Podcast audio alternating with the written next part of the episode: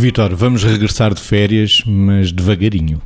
Nós, nós também, não é? Nós também. Cobrimos a semana toda, não é? Porque somos pais. Nas férias, se calhar, acentuámos o nosso registro de criança e de vez em quando de adolescência, dá jeito, não é? Que as férias tenham isso. A Margarida já é avó, não é? Estou a brincar, não é? Não é o caso, isto é uma brincadeira. Era só para cobrir tudo o que falámos durante a semana, mas nesse sentido, para nós como é que é? Vou pensar em mim.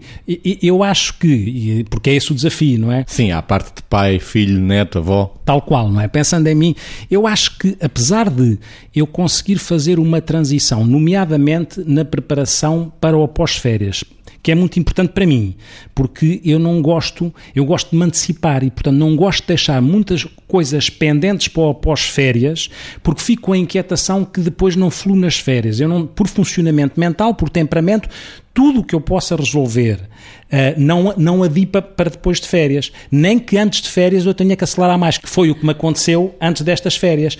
É apareceram várias coisas ao mesmo tempo. Algumas podiam ser adiadas, mas eu não as quis deixar adiadas porque levava isso, levava isso na bagagem. E não gosto de levar isso na, na bagagem de férias. E, e, nesse sentido a transição não, é menos complicada porque não antecipo o regresso como qualquer coisa que uh, eu pudesse ter controlado e não controlei. Aquilo que eu possa controlar, eu controlo. Não puder, paciência, não é? Mas isso não, apesar dessa transição para mim não ser complicada, isso não invalida que quando regressa sinta ali uma espécie de náusea mental ou uma espécie de, um, de, um, de uma espécie de comichão psicológico, não é? Que é qualquer coisa que não é, é qualquer coisa que, tá, que, que, que não sei como explicar.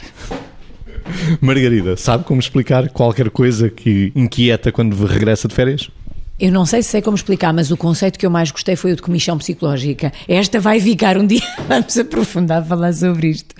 Um, pegando nas coisas que o Vitor estava a dizer, um, que eu faço exatamente isto também, ou seja, tento no fim da etapa de trabalho antes de férias não deixar coisas pendentes, ou deixar o mínimo pendente, ou deixar o máximo de coisas organizadas, também tento quando regresso, às vezes não se consegue, mas tento regressar um ou dois dias antes do, do início pleno do trabalho para organizar tudo aquilo que quer em casa, quer no, no, no trabalho, uh, organizar as coisas de modo que não me estafe logo na primeira semana. Ou seja, mesmo que nós deixemos tudo organizado antes das férias, a vida continua a acontecer nesse período.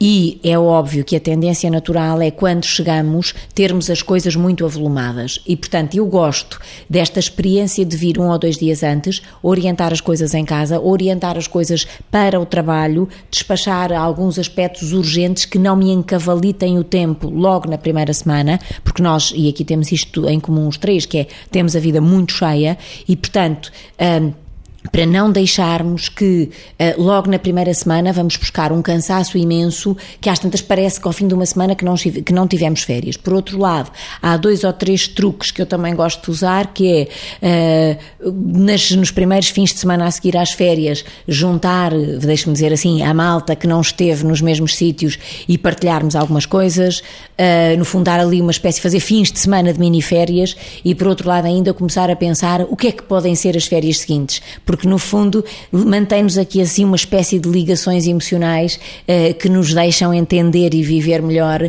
este recomeço do trabalho mais animado, misturando trabalho e descanso e sabendo que é isto que faz parte da vida.